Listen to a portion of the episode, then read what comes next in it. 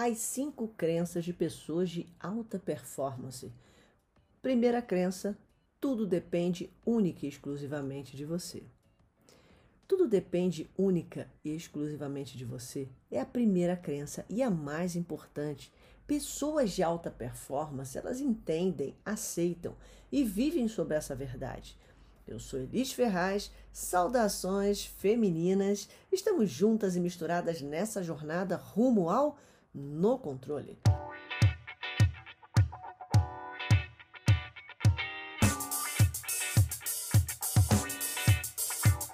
No podcast de hoje, nós vamos falar nesta crença, sobre esta crença nos detalhes. Nós vamos abordar evidências e tudo mais que possa lhe ajudar, de alguma forma, a obter essa verdade em sua vida. Sabe por quê? Porque a verdade vos libertará, irmã. Aleluia! Pensa nisso. Eu levei muito tempo para poder entender que ser responsável por alguma coisa é diferente de ser o culpado. E o fato de você não ter sido o culpado não significa que você não tenha responsabilidade sobre algo. Parece confuso, né? Mas não é não. As mulheres, infelizmente, devido à criação, elas costumam demorar mais para assumir diretamente ou com postura a responsabilidade pelas coisas. É verdade. Elas demoram a assumir diretamente ou então com postura essa questão de responsabilidade pelas coisas. Antes que você interprete mal até o que eu estou te dizendo, eu quero lhe conduzir para um outro ponto de vista. Vamos lá? Atenção, se mova, se coloque outro ponto de vista, onde você vai poder de verdade observar que existem duas maneiras de assumir a responsabilidade sobre algo. Primeiro, eu quero alinhar algumas palavras aqui, até porque, gente, vamos considerar que palavras elas têm significado diferente para pessoas diferentes. Pense na palavra compromisso. Mulheres, elas normalmente são mais comprometidas e confiáveis. Não sou eu que estou dizendo isso. Um exemplo disso aí é uma pesquisa que saiu recentemente, falando que, até dizendo, né, que mulheres que são empreendedoras, que tomam empréstimo, investimentos, ela tem quase zero inadimplência e que elas honram seus compromissos. Agora, pense na palavra responsabilidade como assumir a liderança de algo ou estar comprometido com o resultado que está sobre a sua responsabilidade. Tá bom? Então, só para a gente fazer um alinhamento de palavras.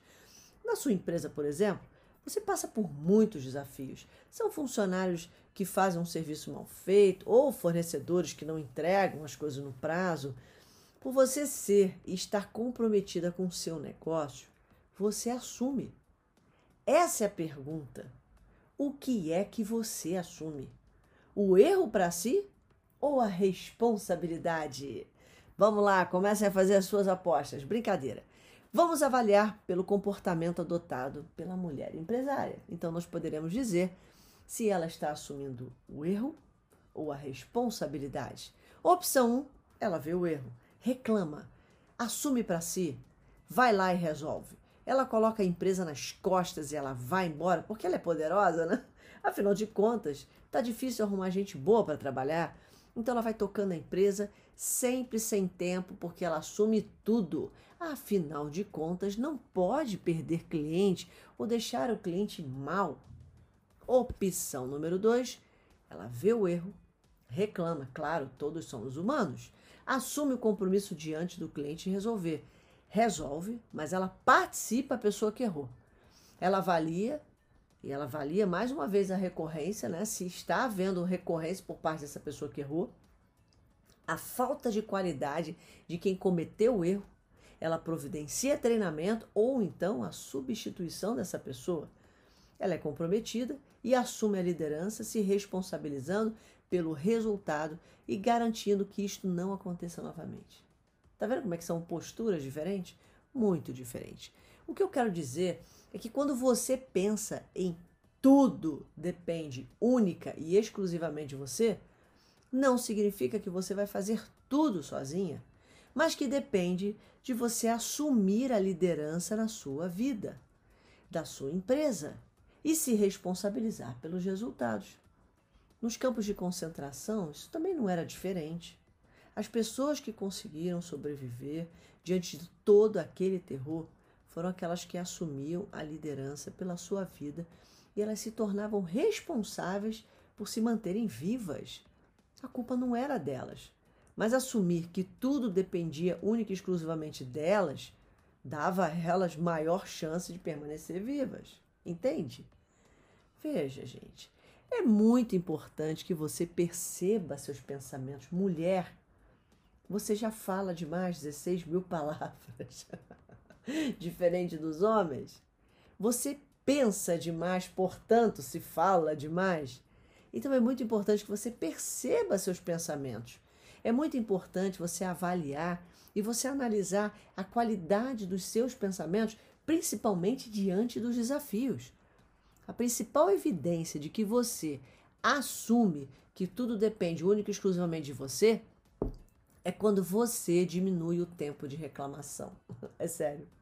Você não fica o tempo todo reclamando de uma mesma coisa, entendeu?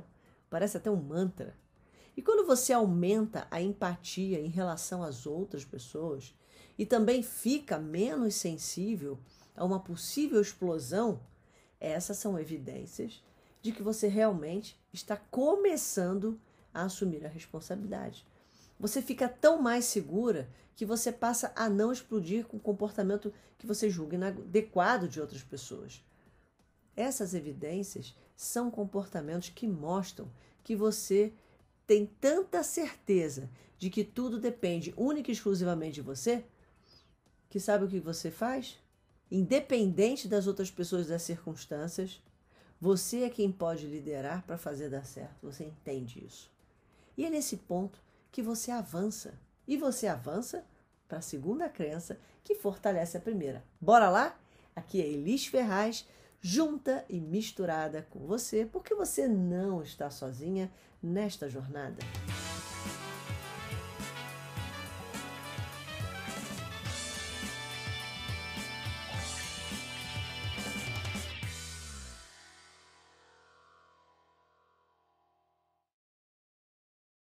Vamos à segunda crença: nada tem a ver com pessoas ou circunstâncias.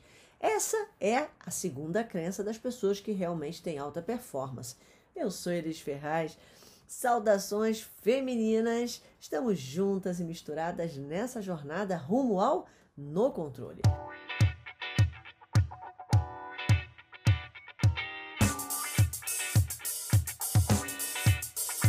Definitivamente, nada tem a ver com pessoas ou circunstâncias, e é justamente sobre essa crença poderosa que eu quero falar nesse podcast.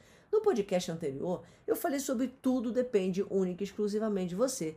E esta segunda crença, ela vem reafirmar a primeira. No entanto, eu realmente quero que você, que você tenha um entendimento profundo sobre essa crença, a ponto de você poder promover em você uma real mudança de mentalidade sobre quem está no controle da sua vida. Mas a pergunta é: de onde vem o controle sobre a vida, já que nós vivemos tantas incertezas? Não é isso? A gente vive muitas incertezas. Nós estamos juntos e tudo, a todos, sujeitos a qualquer situação. É isso, gente não temos controle sobre a natureza, sobre as escolhas das pessoas, o livre-arbítrio que elas têm. A gente não tem controle a nada disso e, de fato, estamos sujeitos às escolhas das pessoas. Eu mesma né, demorei muito tempo para poder entender isso e aceitar como uma verdade na minha vida. É sério.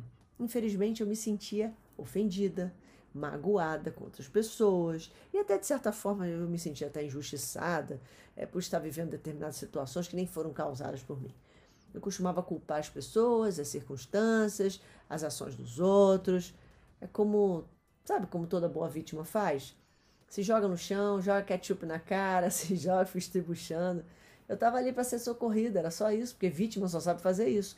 E agora, quem poderá me defender? Eu sempre vinha com esse pensamento na minha cabeça. Eu vivia essa síndrome do Chapolin Colorado, gente.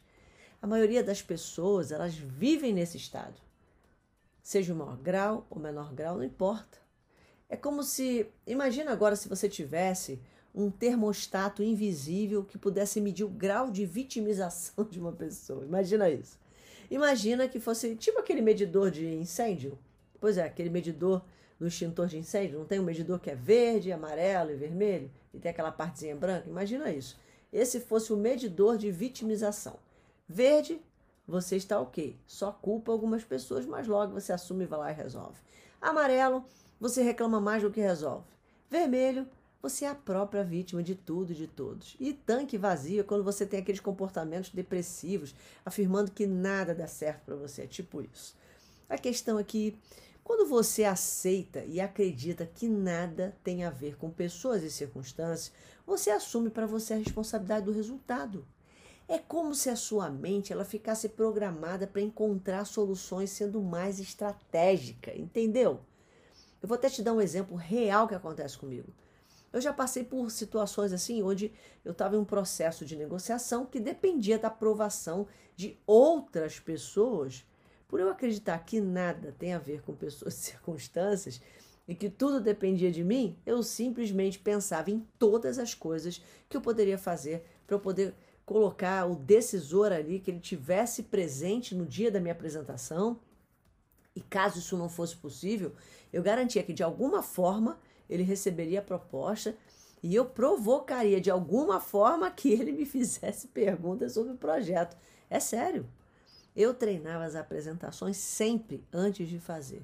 Eu procurava obter o máximo de informação possível para poder vencer essas possíveis objeções. Eu fazia isso.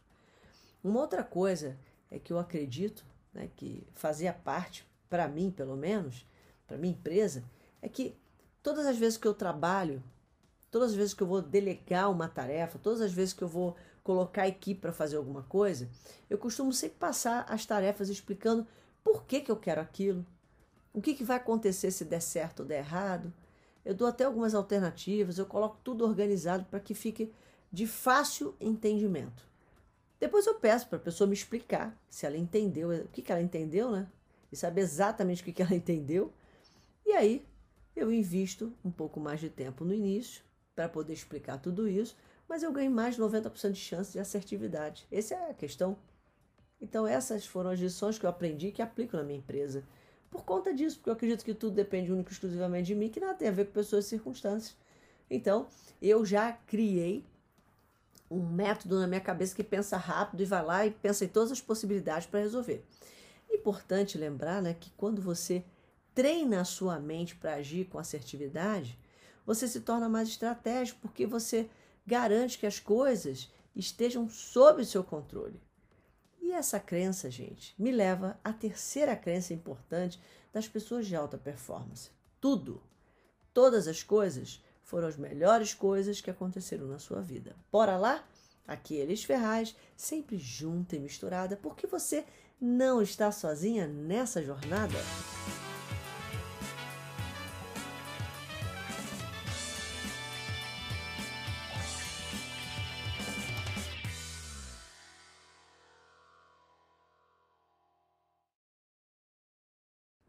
A terceira crença, as melhores coisas que aconteceram na sua vida foi tudo. Mas será mesmo? Eu sou Elis Ferraz, saudações femininas. Estamos juntas e misturadas nessa jornada rumo ao No Controle.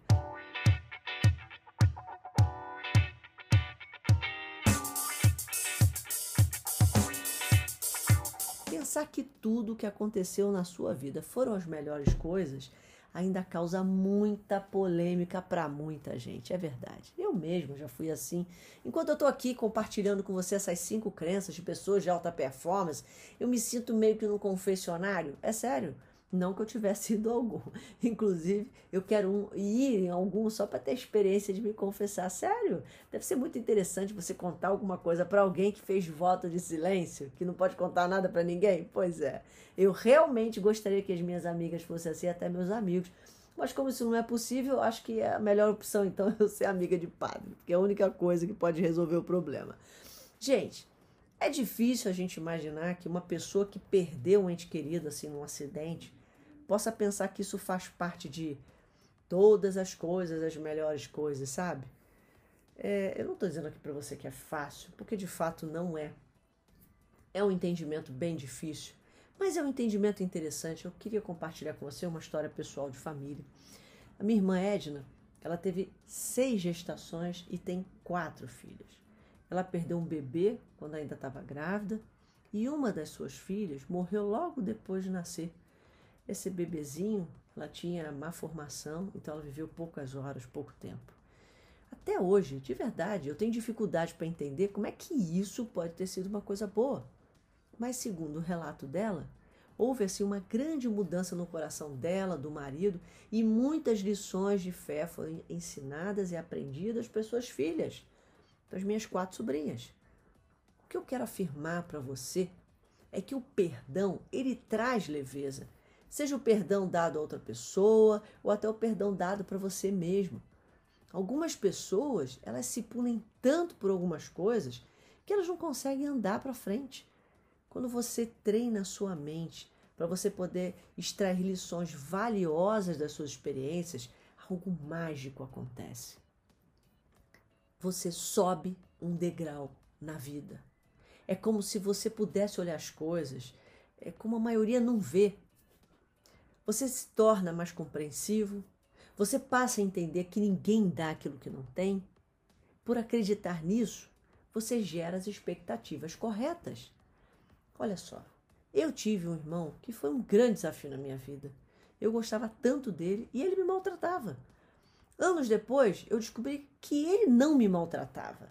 Ele apenas era quem ele era. Ele apenas, gente, tinha valores diferentes dos meus e ele nunca poderia dar aquilo que ele não tinha. Ele tem uma frase que descreve muito a personalidade dele, né? Ele diz assim: Ah, que meu coração fica no pé. Olha só, para você ver, são valores diferentes. Bom, eu tinha sete irmãos, então eu posso garantir para você que eu tive uma grande escola de vida dentro da minha própria casa. Eu passei muitos anos culpando esse meu irmão por tantas coisas, me vitimizando, e quando finalmente eu subi nesse degrau, sabe, subi esse degrau, foi como se eu tivesse subido um pódio e recebido o prêmio do no controle. Sabe por quê? Porque literalmente agora eu estava no controle. Gente, um balão para subir precisa jogar fora os sacos de areia. Espero que você se livre o quanto antes de todos esses sacos de areia da vida que você vem acumulando Fica leve, para você ficar mais leve, mais rápido, para que você possa subir os degraus da vida e para que você possa chegar ao pódio onde vivem as pessoas de alta performance. Aqui é Elis Ferraz, sempre junta e misturada, porque você não está sozinha nesta jornada.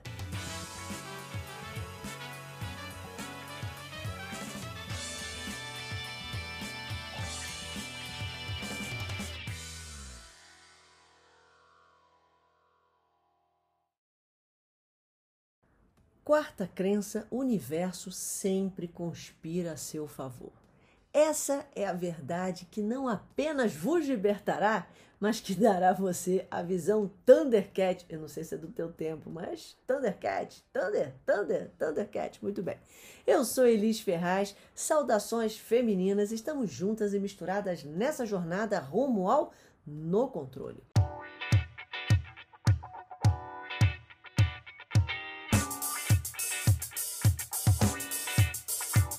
Eu sou super fã do Earl Nightingale. Ele realmente, gente, era incrível nas suas colocações, na maneira como ele ensinava. Ele compartilhou muitas lições, mas eu quero dar ênfase em três delas, né? Três lições que eu aprendi com ele. Mas antes, eu quero te contar uma coisa que quando eu criei essas cinco crenças, eu fiz isso para salvar a minha vida. Eu fiz porque eu queria vencer a mim mesma porque eu sabia que eu precisava de crenças impulsionadoras que me levariam aos meus objetivos de vida para eu poder realizar os meus sonhos. É verdade, foi por isso. Muitos anos atrás, estudando os ensinamentos aí de Earl Nightingale, ele disse algo que de verdade me tocou profundamente.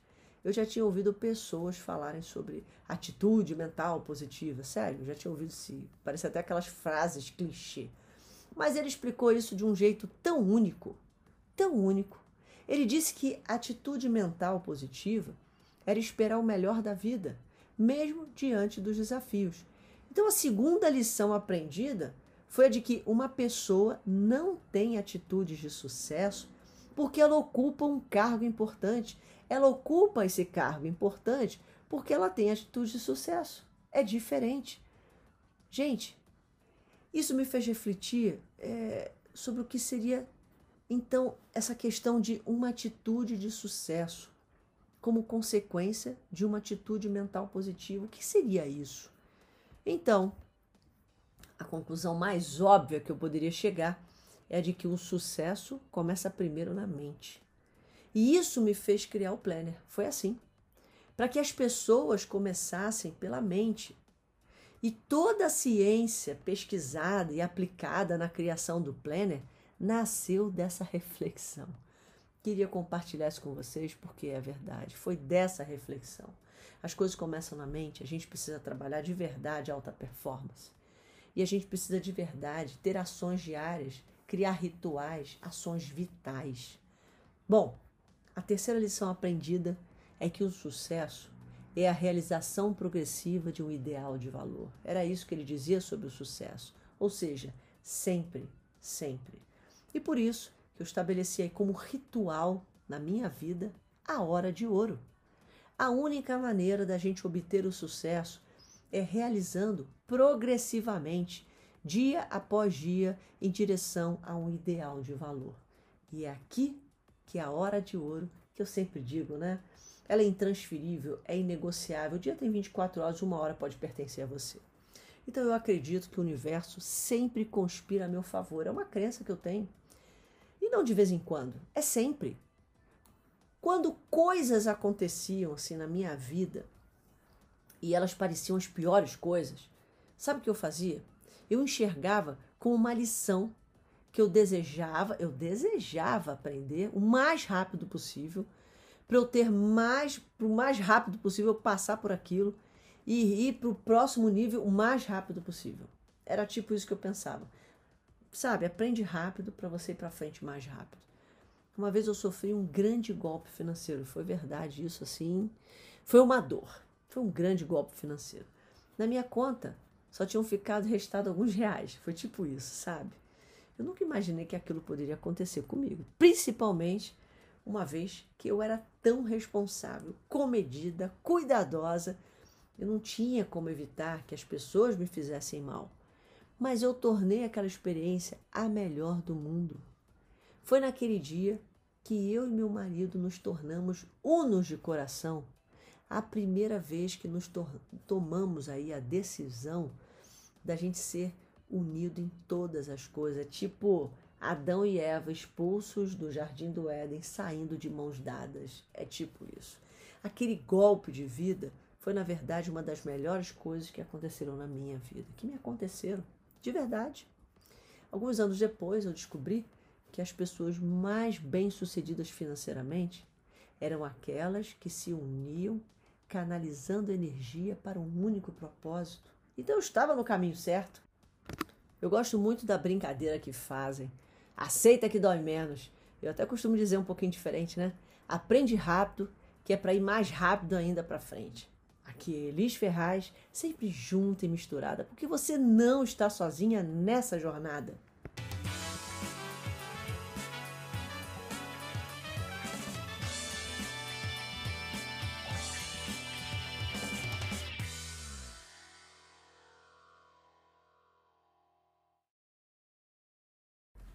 Quinta crença: esteja sempre um nível acima, pois os problemas nunca serão resolvidos no mesmo nível em que eles foram criados. Eu sou Elis Ferraz, saudações femininas. Estamos juntas e misturadas nessa jornada rumo ao no controle.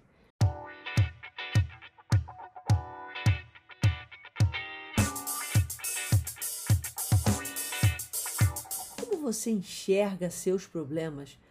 Estava assistindo uma conferência quando um palestrante ele abordou um tema muito interessante. Ele estava falando sobre o que diferenciava as pessoas que conquistavam seus objetivos de vida das que não conquistavam. E uma dessas características era de que essas pessoas enxergavam o problema como um desafio a ser vencido. O problema para elas não era sentido assim como um problema, era percebido como um desafio a ser vencido. Depois que eu ouvi aquele sábio e bom homem explicando isso, eu cheguei à conclusão de que se eu passasse a transformar o sentimento ruim que eu tinha quando eu me deparava com um problema em um bom sentimento, eu seria imparável. Então, eu compreendi que ao invés de eu sentir o problema como um problema que incomoda, dói, machuca, eu poderia enxergar ele como uma oportunidade.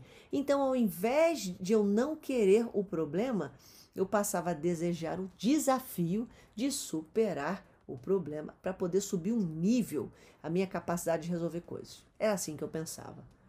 O problema, né, que passei a chamar de desafio, que era assim que eu chamava o problema, ele se tornou um imã, de verdade, que me dava um prêmio cada vez que eu sobrepujava ele. Era assim. E foi assim, eu só sei que foi assim. e foi assim que eu me tornei prática, objetiva e uma verdadeira solucionadora de problemas, pelo menos era assim que eu me autodenominava. O mais interessante é que essa crença ela fortaleceu ainda mais a minha autoimagem e eu desenvolvi grande capacidade de olhar os desafios, localizar seus pontos fracos e focar em ações é, que estão sob o meu controle, né? Isso que é importante. As ações que estão sob o meu controle, ao invés de ficar gastando energia falando do problema. Bom, gente, chegou a minha vez de poder compartilhar o que, que eu havia aprendido na prática. Então eu fui convidada para dar uma palestra e eu apresentei, assim, bem no início, um slide com uma régua que media de 0 a 10. Então, botei um slide, uma régua, Daí eu pedi para que algumas pessoas pudessem me ajudar para distribuir réguas para que todo mundo pudesse guardar e se lembrasse aquele princípio de poder que eu ia compartilhar. E aí eu expliquei que nós devemos sempre estar um nível acima, pois os problemas nunca serão resolvidos no mesmo nível em que eles foram criados. Então, eu apontei para um slide e mostrei que eles, se eles fossem nível 5, mostrei lá a régua e falei assim: olha, se você for nível 5, qualquer problema nível 2, 3 e 4 vai ser só um probleminha para você resolver. Mas, se você for nível 5 e você se deparar com problemas nível 6, 7, 8, com certeza esses vão ser problemas acima da tua capacidade. E a única maneira de você resolver é se você elevar o seu nível. Não tem jeito.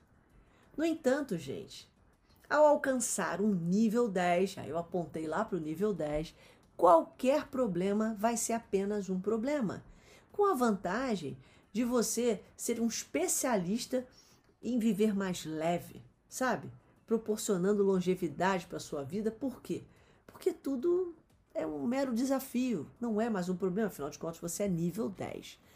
Eu descobri né, que a vida ela é tão generosa que ela nos dá problemas para que nós possamos cumprir a nossa missão de nos tornar melhores, melhor do que a gente chegou nessa vida e também ter a capacidade de consertar tudo e todos os estragos que foram feitos com a gente, porque a gente foi muito estragado, é verdade. O meu filho passou por uma fase muito desafiadora, na verdade, eu costumo dizer que foi uma fase que me desafiava. Então, é como se diante dele eu realmente fosse nível 5 e ele 9, 10. Gente, eu não sabia como é que lidava com aquelas coisas, com aquele comportamento, com aquela situação. Eu apelei para todas as estratégias que eu conhecia, mas nenhuma era suficiente para resolver, nada dava certo. Isso durou alguns anos, até que finalmente eu me rendi. Eu assumi que todas as minhas inteligências e capacidades não estavam à altura daquela situação emocional e eu nunca mais esperei ou exigi que ele mudasse. Porque a verdade é que eu acabava exigindo isso, esperando que ele mudasse. Então eu decidi mudar. Foi simples assim. Muitas vezes passamos a vida esperando que as pessoas mudem para que elas diminuam os problemas que nos causam, ao invés da gente simplesmente elevar o nosso nível para estar acima do problema. Essa seria a forma de estar no controle. Nós queremos que as coisas, pessoas, circunstâncias mudem. Isso significa colocar a responsabilidade pela sua vida na mão dos outros e das circunstâncias. Eu costumo até dizer que quando você não está no controle, é porque você está sendo controlado, não tem como ser diferente. A quinta crença de pessoas de alta performance é aquela que te convida para a mudança de mentalidade. Ela te convida para mudar suas estratégias, para fazer diferente. Espero sinceramente que este podcast e todos os outros que, onde eu compartilhei as cinco crenças das pessoas de alta performance possam ter tocado profundamente a sua alma e te inspirado a mudar o jeito como você enxerga a vida e os desafios. Aqui é Elis Ferraz, sempre junta e misturada, porque você não está sozinha nesta jornada.